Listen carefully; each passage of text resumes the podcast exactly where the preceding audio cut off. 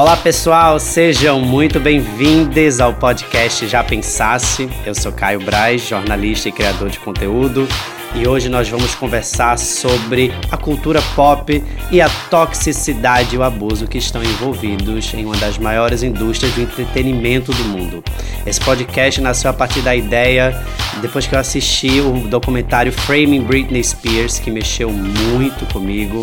Muito impressionante a gente ver que até hoje a Britney passa por uma situação litigiosa a respeito da sua própria vida e a partir disso, eu resolvi chamar duas pessoas que eu acho que entendem muito do assunto e que podem colaborar muito para a gente pensar juntos sobre que lugar é esse do mundo pop, que lugar é esse do mundo pop nas nossas vidas e como que deve estar a saúde mental dessas pessoas que estão na linha de frente dessa indústria. Hoje a gente vai receber aqui Sara Oliveira. Grande comunicadora brasileira, começou com 18 anos de idade, apresentando seu primeiro programa na Rádio 89 FM. Depois comandou na MTV o Disque MTV, o Jornal da MTV, o Luau MTV, entre outros programas que marcaram a memória afetiva de toda uma geração que cresceu nos anos 90 no Brasil e 2000, e nessa parte eu me incluo completamente. Foi também repórter e apresentadora do vídeo show na TV Globo e desde 2011 ela assina a criação dos seus programas.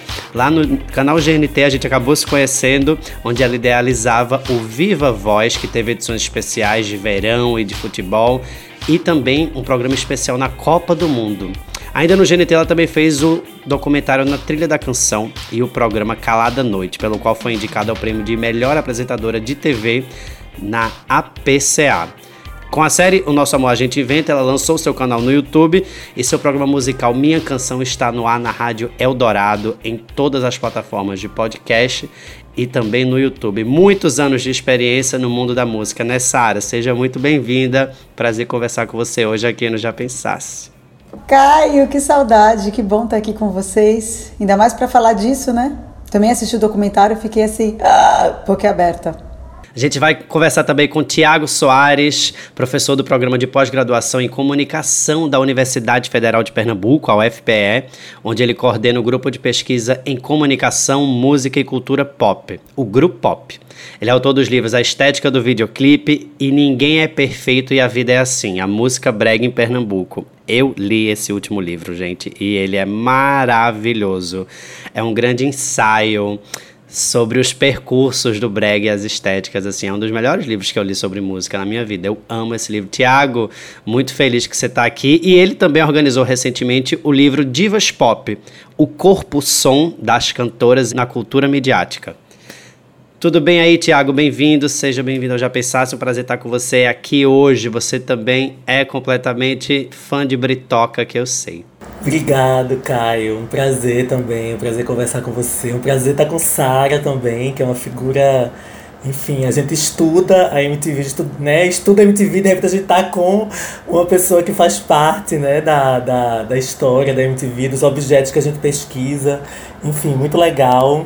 Acho que a universidade é um pouco isso, assim, a gente sair um pouco dessas amarras da universidade que bom que a gente está conseguindo fazer esses cruzamentos aí, né? De, de assuntos, enfim. E a universidade está presente também nesses debates. Foi em 2001 que eu entrevistei a Britney. Cheguei, a produtora falou assim para mim: ela não fala de virgindade e ela não fala de Justin Timberlake. Entrevistei ela, é, ficamos conversando e o que me marcou foi ela dizendo assim: as pessoas não têm noção de como é difícil eu tenho que ficar falando se eu sou virgem, se eu não sou. Ela falou, eu nem falei sobre isso, entendeu? Pensar em Foucault, né? Em vigiar e punir, né? Assim, a gente vigia a celebridade, a gente pune, a gente tem prazer em punir a celebridade, né? A gente tem prazer em intervir. Eu fico lembrando depois, né? o breakdown da Mariah, né? O breakdown dessas cantoras que tem um, né? um, um, um grande transtorno emocional, né? E todas elas vão ter quero aproveitar para convidar todos vocês a se juntarem à minha comunidade de assinantes. As assinaturas são a partir de apenas R$ reais por mês e você apoia não só o meu trabalho, mas o trabalho também de muitas pessoas que estão junto comigo. Então é só você entrar em apoia.se barra Caio se você estiver no Brasil, ou se você estiver fora do Brasil, em Patreon, p-a-t-r-e-o-n.com barra Eu Caio Braz. Nosso objeto um pouco hoje de debate aqui, gente, é esse documentário chamado Framing Britney Spears, que faz um pouco do percurso da Britney desde criança até o momento em que ela vive hoje, que daqui a pouco a gente começa a descrever. Para quem não sabe, Britney está sobre um sistema de curatela, que é um regime que se aplica muito a pessoas mais velhas, na verdade. Essa lei também existe no Brasil que é para é utilizada para proteger essas pessoas de fazerem danos contra si mesmas. Ou então, a partir do momento em que essas pessoas começam a ter qualquer tipo de de dificuldade motora ou de dificuldade mental que não podem mais assinar um documento, algum, ou estão começando a ser abandonados pelos seus filhos. Muitas, isso é muito comum. A curatela é um instrumento jurídico que é bastante comum para facilitar a vida dessas pessoas. Só que nos Estados Unidos, como tudo na sociedade do espetáculo começa a adquirir um contorno um pouco mais diferente, esse instrumento é usado contra Britney Spears, na minha opinião, contra. Pode ser que em algum momento isso já tenha sido usado a favor dela, mas no momento ele depõe contra. E ela está nesse regime já há alguns anos através do pai.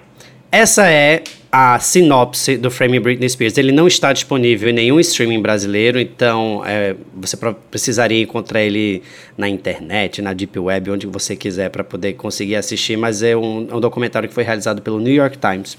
Ele vale super a pena assistir, ele é bastante chocante também. Tiago, você já assistiu? Assisti, Caio. Assisti e, e assim como vocês, obviamente, fiquei muito muito impressionado, né, assim, com, com enfim, com, a, com essa reunião, né, assim, essa reunião de dados sobre a trajetória da Britney, né, e essas, enfim, e toda a, toda a sua relação, né, com mídia, com fãs, enfim. É, eu queria, quando você falou, né, que ia, o debate ia ser sobre o Frame, Frame Britney, eu fiquei muito é, pensando, assim, né, o próprio título do documentário, né, que, que, que é Framing, né, frame dentro, assim, o frame é um enquadramento, quer dizer, é como é, Britney foi enquadrada, né? E, e, e, e aí eu fiquei pensando, assim, é, primeiramente em, assim, que enquadramentos a gente tem ali naquele documentário, né? Assim, um, um, acho que tem um primeiro enquadramento, obviamente, como você já, já acionou, jurídico, né? Assim, como é que se enquadra juridicamente uma pessoa, né? Mas eu fiquei pensando também aqui que o documentário, acho que a potência dele tá na gente ver os diversos enquadramentos que são colocados sobre a Britney, né? Assim, é, o enquadramento da própria indústria sobre ela, né? Assim, o quanto Britney ela, ela rendeu para a indústria, ela foi importante, né? E você tem também os fãs enquadrando a Britney, que eu acho que é um tópico que a gente é, pode pensar aqui muito, né? Assim, os fãs enquadrando a Britney, assim, né? Como é que eles estão framing ela, porque ali tem uma coisa de a Britney ela é uma celebridade muito silenciosa, né, no sentido de que ela não se posiciona muito. Ela, é, acaba sendo um prato cheio para os fãs especularem sobre a Britney. Né? Então tem uma coisa de especulação sobre ela, sobre a vida dela, né? sobre, sobre, sobre o que rege, né? sobre as escolhas dela, né? assim, se ela, o que, é que ela está escolhendo, se ela pode escolher né, as coisas. Então fiquei muito pensando, Caio, nessa ideia do enquadramento, né? Britney parece uma tela né, em branco que a gente, né, assim, é, projeta coisas para ela, a indústria projeta, os fãs projetam, o sistema jurídico, né, obviamente enquadra ela, né, enfim, em alguma medida, né? Então, acho que é muito, acho que o documentário é muito potente por isso, né? Vamos ouvir Sara, que eu acho que no final dos anos 90 fez uma entrevista com Britney, mas eu acho que você ficou muito emocionado quando assistiu ao documentário e fez um post no Instagram. Queria que você comentasse um pouco da motivação que você teve para desabafar daquele jeito e como foi essa vivência, porque as histórias da MTV são as melhores histórias. foi em 2001 que eu entrevistei a Britney. Naquela época, a Britney tava com essa coisa da Lolita, essa, essa, essa aura de Lolita mesmo, né? Só que ela era um fenômeno. Ela era um fenômeno e ela estava começando a namorar o Justin Timberlake. Ela, não, ela dava entrevista, mas ela era muito quietinha, muito menininha, muito parecia que ela estava sempre muito apática, muito na dela, doce, mas só que de repente no palco ela, rah, aí no clipe de Toxic, ela vai, eu amo Toxic, né? Até hoje eu uso. Então assim, é, eu dei essa entrevista para Folha pro podcast da Folha e também para Folha Ilustrada. Aí eles pediram para eu relatar como é que foi a entrevista. A Britney Spears, ela, quando eu cheguei, fui fazer em Miami essa entrevista, ela já tinha falado com a MTV Europa, com a MTV México, com a MTV USA, com a MTV da América Latina tal, e com a Disney Channel. Eu fui a última. Até o Fantástico ela já tinha feito com o Zeca Camargo. Eu fui a última. Quando eu cheguei, eu achei que ela ia estar tá acabada, cansada tal. Só que eu acho que eu fui a única que era da geração dela. Eu entrei na sala, ela abriu um sorriso. Eu não fiz nada. Ela me olhou e brilhou o olho e meu olho brilhou. Foi uma, uma coisa, sei lá, que aconteceu ali. É uma coisa de energia. Eu acho que ela se identificou, sei lá, eram duas meninas. E, e, eu não vim com aquela coisa de, né, eu não sou jornalista, né, eu sou uma comunicadora, nem, nem estudei, estudei rádio e TV, não estudei jornalismo. Eu acho que isso também tem uma diferença. Ela já olhou meu look, elogiou meu anel, pediu para experimentar o anel, tal. Cheguei, a produtora falou assim para mim, ela não fala de virgindade e ela não fala de Justin Timberlake. Aí eu lembro que eu pensei assim comigo, tudo bem, do Justin eu até poderia perguntar, é, porque é um artista pop, enfim, até para falar de música, né? Se eles se ouvem, se eles se, se eles trocam, né? É, mas virgindade, sabe quando que eu vou perguntar para uma pessoa sobre algo que só interessa a ela, só diz respeito a ela, né? Tipo, eu fiquei, eu fiquei acuada. Se eu, que não sou ninguém, tô, fiquei acuada, você imagina como que deve ser para ela todo dia, entendeu? Aí eu sorri pra mulher, assim, entrei, aí quebrou todo esse clima com, esse, com o olho da, da, da, Britney brilhando. Eu nunca vou esquecer, o olho dela brilhava, assim. Sabe o que parecia, Caio? Parecia que ela tava falando assim, ai, fui salva pelo gongo, sabe assim?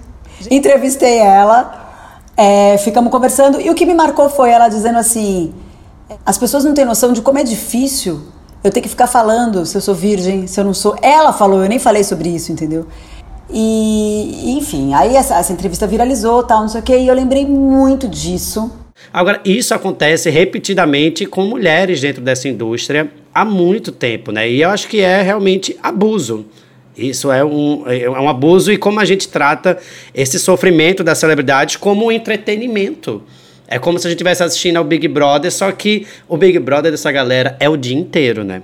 Como a gente, como, como a gente vê no próprio documentário, a Britney não tem um pingo de sossego. E até que ela chega nesse episódio do surto de 2007, porque tem, um, tem uma passagem muito importante, gente, que a gente vai dar até um pouco de spoiler, mas eu acho que é importante que a gente debata isso, que a gente está falando sobre os anos 2000, o mundo pop, onde uma menina que é a princesa, que é Britney Spears, se apaixona por um outro príncipe, que é Justin Timberlake, e eles rompem.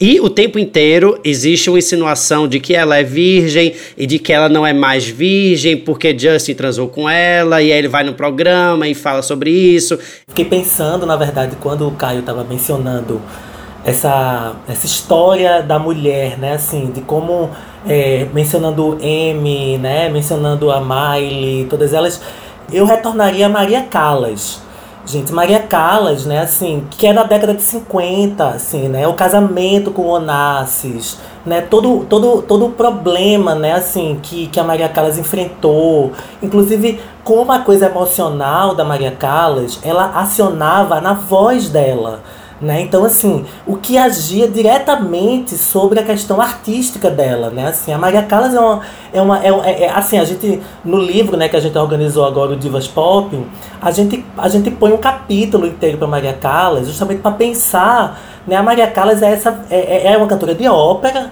né, mas que tinha toda ao seu arcabouço né, ligado ao que a gente vai entender depois como cultura pop, né, como o estudo da, da cultura pop, porque ela tinha fãs, né, os fãs, eles iam, eles faziam vigília na porta do teatro, né, assim, ela quando teve a volta dela em 75, que foi quando ela teve o breakdown dela, né, é, aí eu fico lembrando depois, né, a, o breakdown da Mariah, né, o breakdown dessas cantoras que tem um, né, um, um, um grande transtorno emocional, né, todas elas vão ter, então assim, a Maria Callas fazia isso, gente, na época da ópera, né? Assim, com toda a questão, assim, inclusive a vida biográfica dela, né? Assim, toda a questão da, do, do, casamento, do fracasso emocional dela. E aí, assim, e ela era tratada como uma estrela, né? Eu fico pensando muito nos processos de celebrização, né?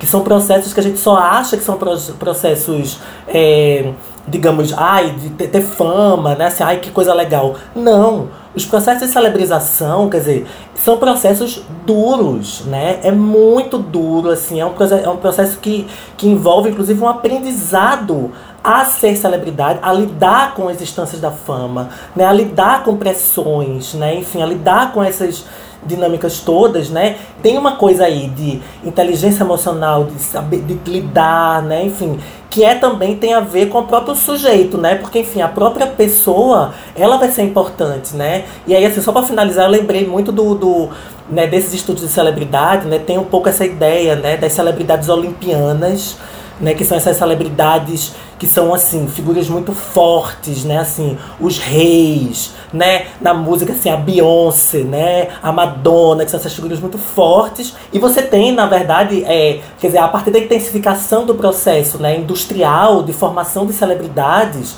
vai, vai deixando de aparecer, né, deixando de ter essa, né, essa ênfase total na celebridade olimpiana, essa que é forte e tal, e começa a aparecer a celebridade que vai se notarizar pelo seu fracasso, né, pelas suas fragilidades.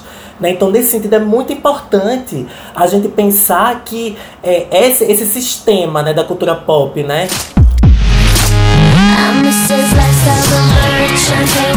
Oh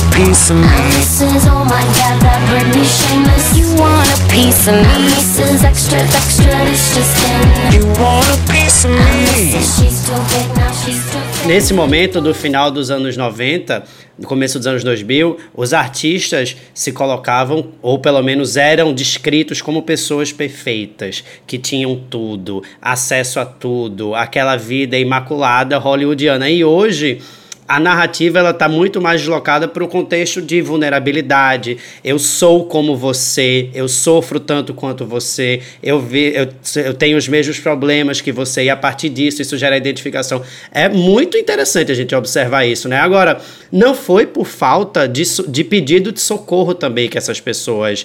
Agora, elas traduziam isso através de arte. Por exemplo, a própria Britney pedia socorro muito antes do surto de 2007 e a mídia não se interessava. Ela tem aquela música Piece of Me, e ela falava, você quer um pedaço de mim, e ela é como se ela fosse uma alegoria numa jaula de circo. Acho que tem outra também chamada Every Time, onde ela também traz sofrimento. Então, sempre pedindo ajuda, mas a máquina é muito mais forte. Né? Agora, Tiago, conta pra gente, na sua visão, o que é o Free Britney? O que é esse movimento, que é um movimento que também acho que tem, tá muito ancorado nas redes sociais, que pede a libertação de Britney Spears. O que é que ele pede? Como é que ele está sendo estruturado? Pois é, é um movimento de, é, de ativismo de fãs, né? Assim, é um movimento de ativismo de fãs que eles vão, na verdade, se articular, né? Enfim, o ativismo de fãs, ele, ele passa a ser agora, nas redes sociais digitais, ele passa a ser um um, uma prática muito comum né, nas redes sociais digitais, porque você vai ter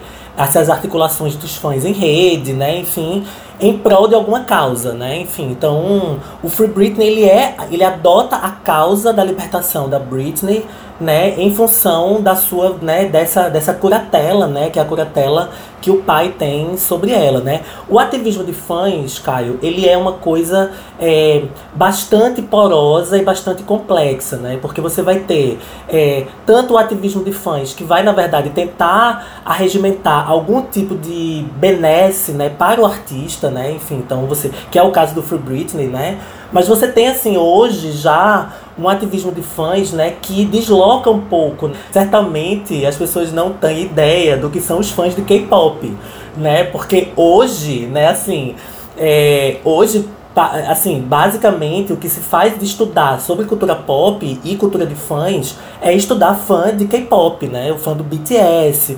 os fãs do BTS se articularam, né? E, e esvaziaram o comício do Trump, né? Pra você ter uma ideia a, a, articulação de fãs ela tem uma potência né, que já está se infiltrando né, dentro da esfera pública, né, não mais na esfera privada, né, assim, ah, eu vou querer uma benesse para um artista, né, enfim, ela entra dentro de causas né, muito mais amplas, né, então eu acho que a ideia aí, a gente pensar o comportamento dos fãs, eu acho fundamental para entender o Free Britney, né? Que o Free Britney ele, ele é uma articulação de libertar a Britney, ao mesmo tempo, eu acho que aí para não não não pensar ele apenas como uma esfera é, da Britney, assim, eu acho que ele tem uma pauta um pouco mais ampla, que é a pauta da saúde mental.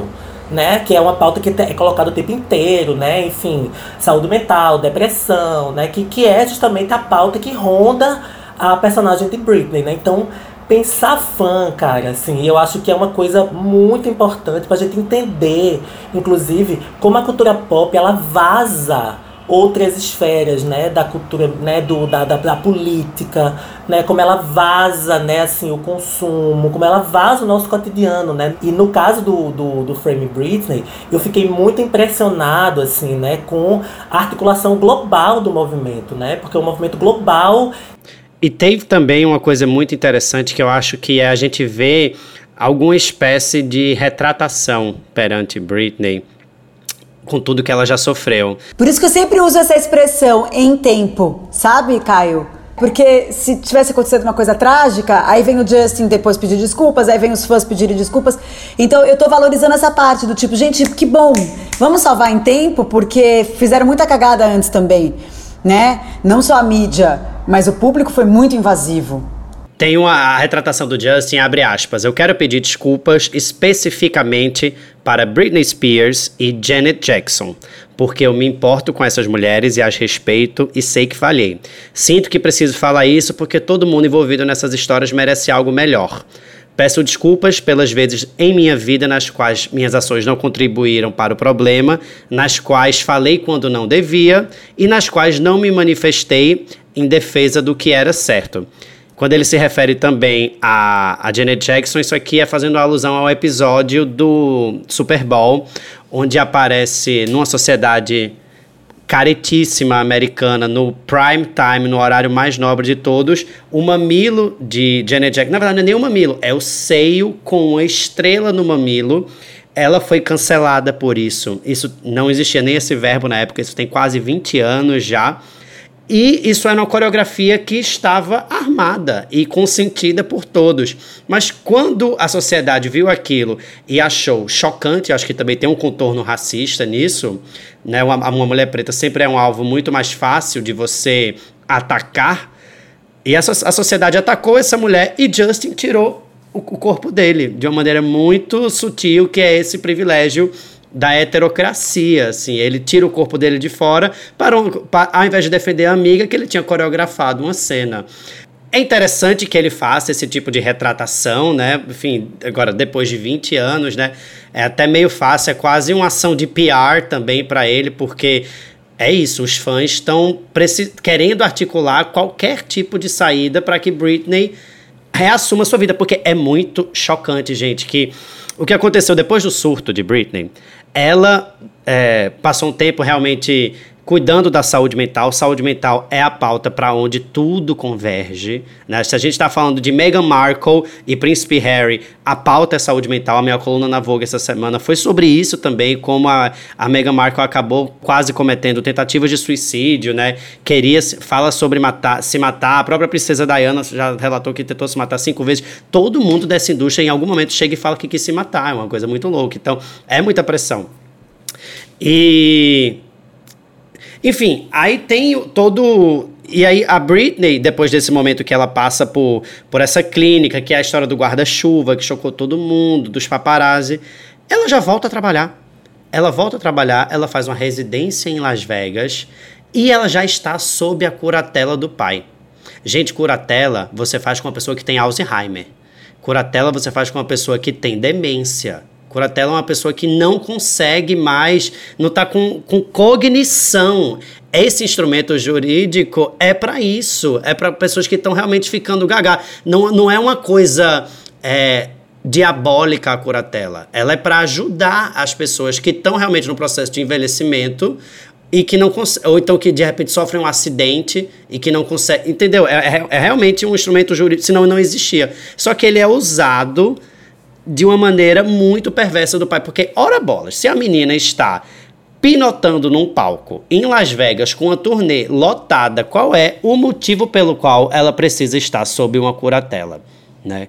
Ela tem sanidade mental suficiente para se apresentar, ela tem sanidade mental suficiente para poder gerir sua vida. Então, eu acho que também, assim, os dois assuntos onde que tudo converge nesse mundo pop atual é saúde mental e dinheiro.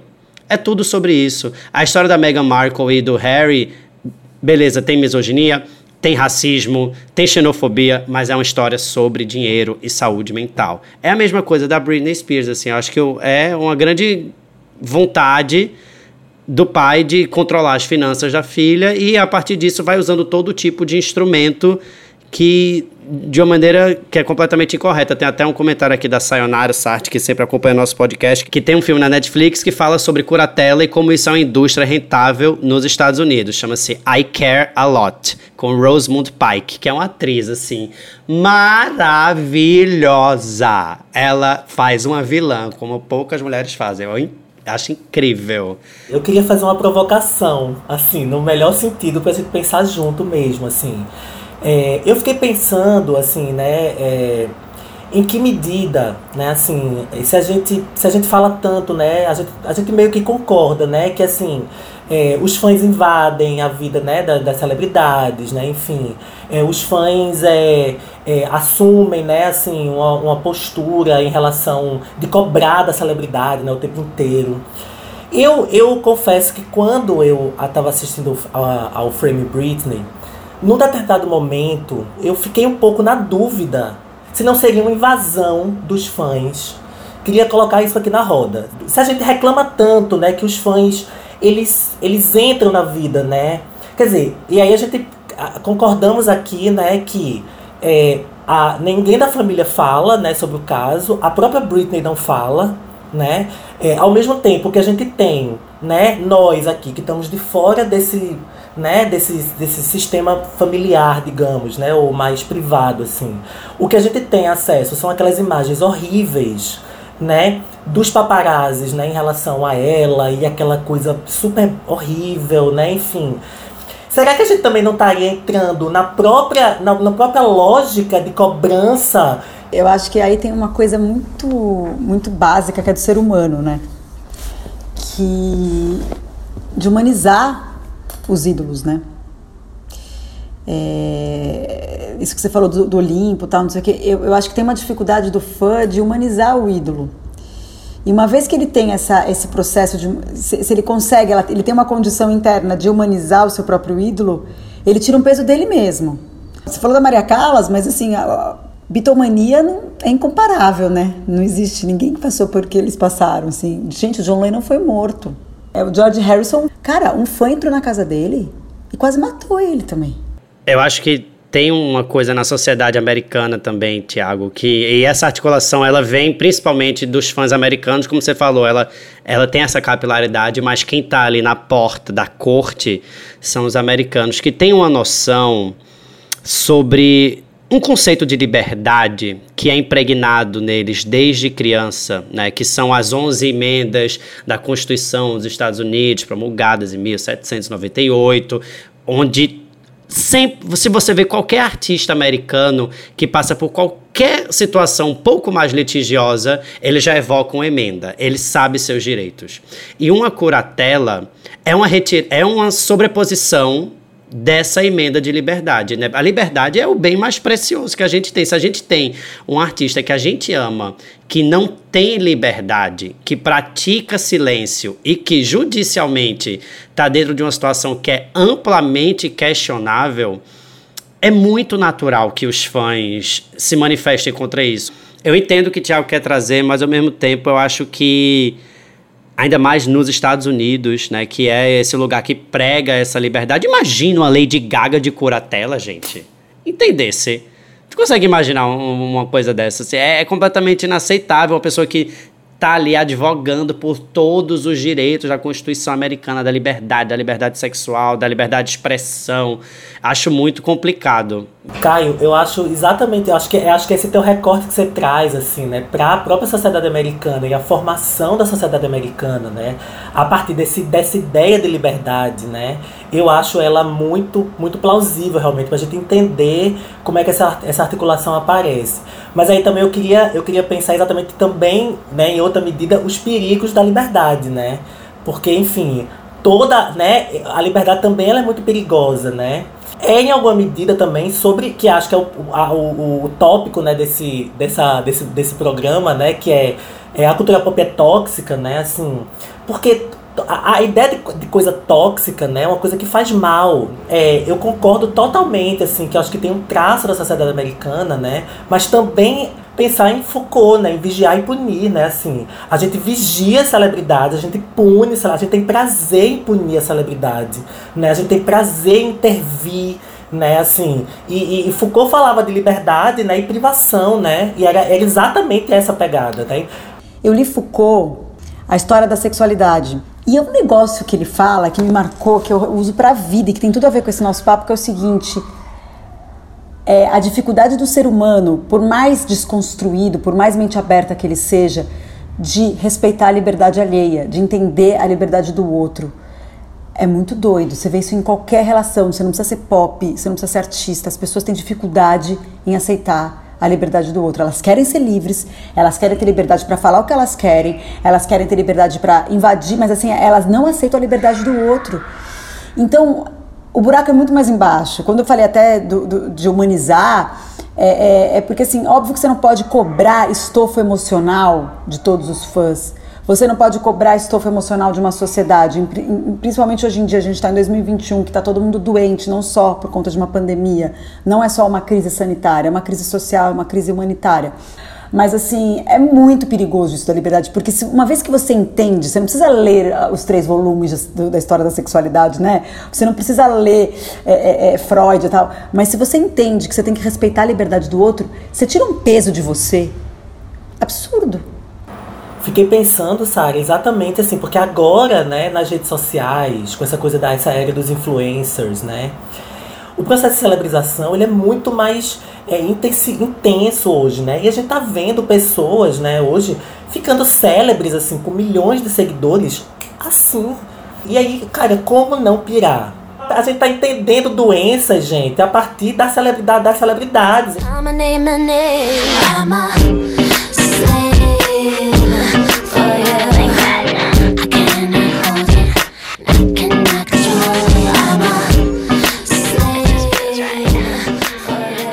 Eu acho que tudo isso que o Thiago tá, tá trazendo é muito interessante, porque aponta pra gente, assim, também acho que a gente já tá chegando mais ou menos no final, que a gente entender, então, se agora a gente tem uma geração que é mais consciente. O que eu quero dizer com isso? Quando a gente tem, por exemplo, uma menina como Billie Eilish, né? Que eu tô falando de nova geração, eu tô falando de Billie Eilish, uma pessoa que tem 18 anos, eu acho que ela tem entre 18, 19, 20 anos, alguma coisa assim. A Billie Eilish, ela já chega no mercado deprimida. Ela já se coloca como uma, uma, uma típica representante da geração Z que faz a música no seu quarto e que já fala assim, galera, não me cobrem essa performance de Lolita, não tenho nada a ver com isso, com um, uma preparação mental. Ela já fala assim: não me, não me irrita, gente, porque eu já sou, eu, eu já tenho. Eu já tenho problema de saúde mental, então assim, dá uma segurada. A própria Lady Gaga, tem a história da fibromialgia, mas tem esse último universo que é cromática, que ela cria um universo paralelo onde ela está discutindo o tempo inteiro a cultura de celebridade. Né? Quando ela fala em 911, por exemplo, que é uma das músicas do é ligar no, pro 911, tipo assim, eu preciso de ajuda, não aguento mais esse mundo. A Miley Cyrus também, eu acho que está se movimentando extremamente bem. Isso falando de, de, dessas grandes figuras da cultura pop. A Miley fez um episódio de Black Mirror, onde é uma uma, na verdade, uma parábola quase assim do, da própria vida da Britney Spears e dessa prisão que é ser uma celebridade. Eu acho que ali e aí tem também os movimentos que os artistas que já se colocam na com empoderamento, né? Como a Liso, por exemplo, isso falando dessa galera mais jovem. Então, a Liso é preta, a Liso é gorda, ela tá rica, não enche o meu saco, eu sou assim, não vou fazer nada que vocês querem. Então, tem um jeito, tem um novo jeito de querer tudo, mas falar assim, é tudo, mas é até aqui. Daqui você não passa. Uma, uma nova separação de público e privado. Tem um, parece que tem uma nova lógica. A Cássia Eller, né? Porque a Cássia Eller teve isso. A Cássia Eller, ela não, nunca militou, ela era a própria militância, estilo nem Mato Grosso. É, só deles estarem ali já, já, já provoca um sentimento de transformação né? Já provoca um sentimento de liberdade, assim, né? a gente já projeta neles uma liberdade. A Cássia, ela nem dava entrevista, gente, por isso mesmo. Porque é, ela falava, eu não tenho o que falar. A Cassia era essa pessoa, era aquela cantora que fazia um show numa churrascaria para 10 pessoas, da mesma forma que ela faria numa arena para milhões de pessoas. A Cássia era true, era verdadeira, ela era aquela pessoa, assim, genuína. E, e, e, não tem, e não é uma coisa pensada, não é uma coisa orientada, era ela, entendeu? O primeiro texto que eu escrevi sobre a Britney, assim, acadêmico, assim, foi sobre aquela performance em 2007 do VMA, né, do Video Music Awards, que ela aparece meio chapada, né? Assim, ninguém sabe, mais uma, um episódio da Britney, né? Assim, no momento que ela falha publicamente ali, cara, eu acho que o ser humano aparece, assim. Essa engrenagem da indústria e tal, papapá, que você tem que ser ali, tá, tá, tá, tá, tá. Naquele momento ali, eu lembro, que, eu lembro que eu vi aquilo ao vivo, assim. Eu fiquei muito chocado, eu nunca tinha visto aquilo uma pessoa. Cara, qual é a memória da Britney que a gente tem? Ela com a cobra maravilhosa na MTV também, né? Dançando com aquela I'm Slave for You, não sei o que. De repente ela tá falhando ao vivo. Aquilo ali é muito duro para os fãs, eu acho, né? Assim, mas ao mesmo tempo tem uma potência que, que, que não é uma coisa de fã, assim, tem uma potência de quebrar com a, a, a coisa da cultura pop, assim, né? De que todo mundo tem que ser perfeito, né? Assim, ela falha ali, né? No sentido de falhar, no sentido de assim, ela não vai atender as expectativas. E aí depois, aí para conectar com o documentário, fiquei lembrando daquele momento em que ela, ela vai apresentar a, a turnê nova dela, né? Lá do, do a, a residência dela em Vegas. E aparentemente ela iria cantar, e aí ela aparece, desfila, e aí sai. sai correndo. Ela quebra com a, com a indústria, gente. A Britney, ela tem uma coisa importantíssima da gente entender ela como fenômeno. Que é isso, assim, né? Ao mesmo tempo que ela tá dentro da indústria, ela é um ser humano que pira. E ela pira publicamente, assim. Ela não só pira pros paparazzis, mas ela pira também naquilo que é o lugar mais hegemônico, né? A MTV, a premiação da MTV, cara. Ela dá uma, uma surtada ali. E ela não, não faz a coreografia direito, não sei o que. Depois ela, na hora de apresentar a turnê dela, né, a residência dela, ela some. Isso, isso, é, isso é muito interessante, assim, do ponto de vista. Pode ser muito cruel, sabe? É meio cruel, mas é, cara, é, é a própria quebra do que é a estrutura da cultura pop. Assim, é um ser humano que aparece ali. E era bem na época onde ela iria fazer mais um, porque tudo vira também um retorno triunfal, né? Tudo é, tem essa lógica do, do retorno triunfal, de é, todo mundo espera um retorno triunfal. E a gente, na verdade, tem a coisa do entretenimento sádico, né? Que pouquíssima gente tem coragem de, de admitir, mas que, enfim, a gente está falando de um arco narrativo, né? Para poder ter a luz, tem que ter a sombra. Para poder ter o sucesso, tem que ter a desgraça. E é isso que conecta a gente também. Então, acho que ela não, não ela para de se colocar enquanto esse ser humano olimpiano, como você falou, como essa diva, e que começa a trazer esse contorno da, de falhar, de ser humano. E eu, eu acho que é, é, muito sobre isso. E, e, sobre essa dosagem também, sabe? Tem uma coisa dessa dosagem, porque agora os artistas estão super vulneráveis, super reativos, pedindo respeito, né? Então, tem uma busca por equilíbrio aí que tá vindo, que é tipo, agora é, a narrativa é do empoderamento, a narrativa é do respeito, a narrativa é da separação da vida pública e da vida privada, né? As pessoas já aprendendo essas lições. Ao mesmo tempo, é, é muito.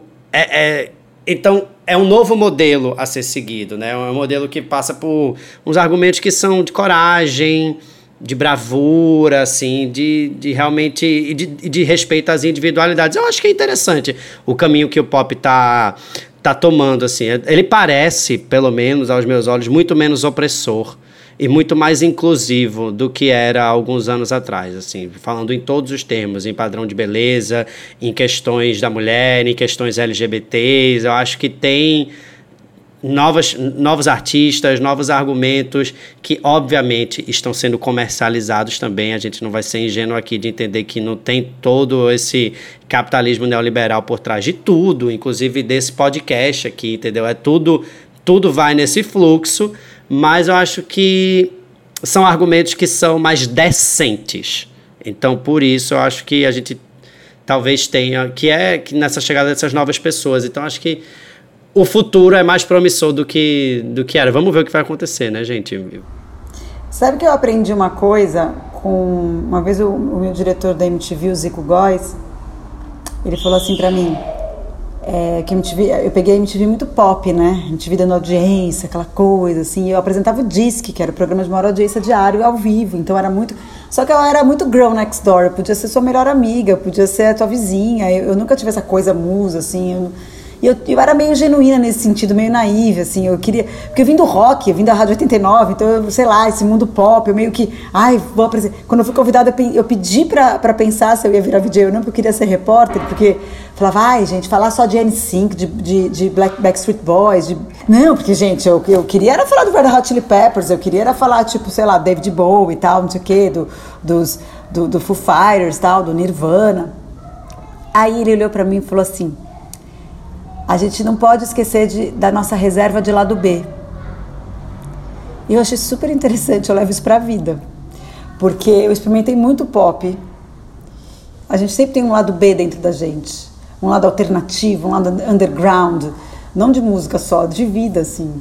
Que é isso, que é experimentar o mistério. Que todo, cada um tem seu mistério, né? Que é, não precisa falar de tudo, né? Que é, que é experimentar o, o contracorrente falar com mais pop, mas falar com mais underground também e fazer essas pontes. E sei lá, eu achei muito interessante isso.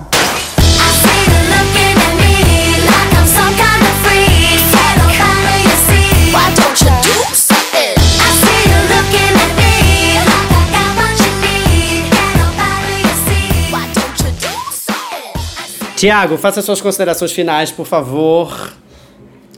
Querido, quero assim, agradecer por esse encontro, por essa delícia de conversa, né? Assim, aprendi muito também aqui. Eu acho que tem uma coisa da eu acho, eu acho bonito a gente pensar nessas vozes que vão se equalizando, vão se encontrando, né? Eu acho que isso, Caio, é, nesse sentido, eu acho que essa tua, a tua presença, assim, nas redes, assim, né? Com, trazendo mesmo debate, trazendo assim, não, sabe, assim, eu vejo você falando de Foucault, de filosofia, sabe, de e é isso de pop, porque essas coisas elas estão cada vez mais imbricadas, né? Tá cada vez mais junto. Assim, acho que a gente tá vendo hoje, né? Assim, ó, Sara aqui com esse depoimento final super tocante, assim, né? Essa coisa assim, às vezes o pop é o seu underground, né? Assim, e, e é isso, e a gente vai, na verdade, construindo a vida a partir dessas relações, né? De preenchimento, de vazios, né? De vazios emocionais, deslocar para uma estrela, para uma celebridade a nossa existência, né? Assim, e eu acho estudar isso fascinante, assim. Eu faço um convite às pessoas, assim, queria aproveitar o seu, o seu podcast, assim. Acho que eu faço um convite para as pessoas conhecerem a nossa, as nossas pesquisas em cultura pop, né, lá na Universidade Federal de Pernambuco.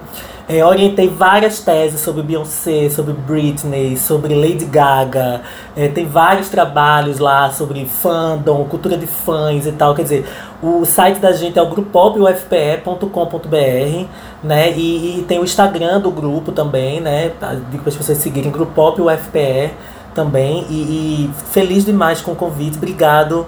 Amei conhecer Sara, quer dizer, conhecer, trocar aqui essa ideia com Sara, porque é uma figura que assim, eu estudei videoclipe, então assim, estudei horrores, vi horrores de Esquema TV e é muito legal a academia se aproximar desses objetos, né? Fico muito feliz, Sara. Um beijo para você. E obrigado pelo convite. Eu que fico muito feliz de te ouvir, de poder refletir através da tua fala, através das suas propostas.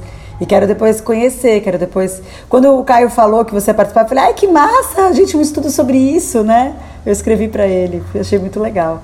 É sobre isso. Amei ter unido vocês dois. Achei que ia dar super match, gente. Agradeço muito. Sou fã do trabalho dos dois. Sou amigo dos dois. Acho vocês duas figuras incríveis. E foi muito legal conversar com vocês. Com, juntar um pesquisador do pop e uma grande apresentadora brasileira que navega também no mundo pop há, há tantos anos. Acho que, que enfim, foi, foi, foi muito massa. E Free Britney, né, gente? Enfim, Ai, pra favor. mim, pra free mim Britney. é Free Britney, tá? Pra free mim é Free Britney. Britney. Eu quero a liberdade dessa gata, eu não me conformo, eu não me conformo, eu quero ela livre, porque a liberdade é tudo que a gente tem, é tudo, tudo, é tudo, tudo, tudo, tudo. Valeu, gente, beijo!